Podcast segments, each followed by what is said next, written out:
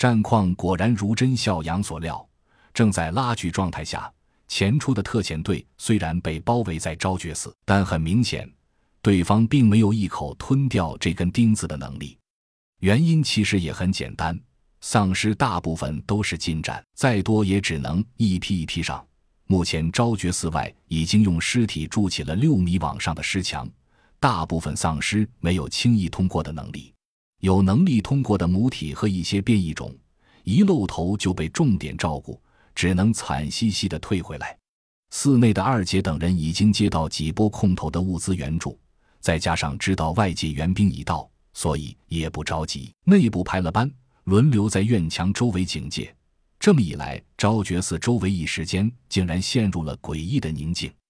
大团队到达后，开始进一步加固工事，深壕高垒。完全是一副准备打大仗、大持久战的样子，牵制着对方不敢轻举妄动。这也是基于一个判断：对面无论如何，也不过就是些科学家和雇佣兵，对这种兵团作战是不可能什么指挥能力的。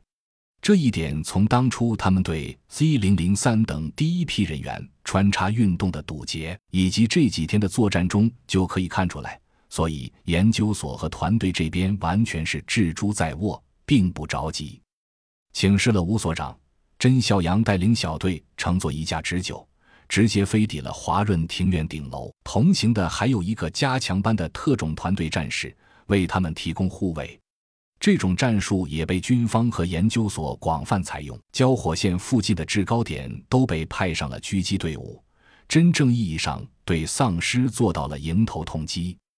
当二姐和刘丽丽他们得知甄小阳已经带人在自己身后几百米的位置建立了狙击阵地，顿时士气大振，几次想往外冲都被甄小阳劝住了。两个人倒也听话，没再坚持。楼顶上，冬天的北风呼呼地吹着，研究所的防护服体现出了相当过硬的防护效果。甄小阳等人很快架设了狙击阵地。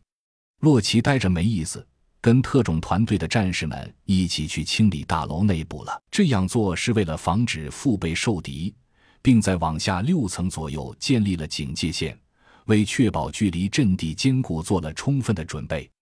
你们情况如何啊？透过瞄准镜，甄小阳用步话机向二人打了声招呼。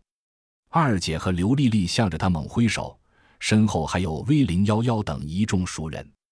我们很好。你来了，这是二姐，面带着浓浓的笑意，声音却依旧平静。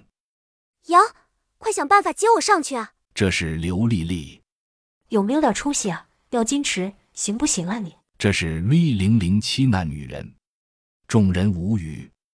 甄小阳暗暗擦了把汗，继续说道：“你们稍微再忍耐一下，如果要全面反击，你们将是第一波次的重要火力点。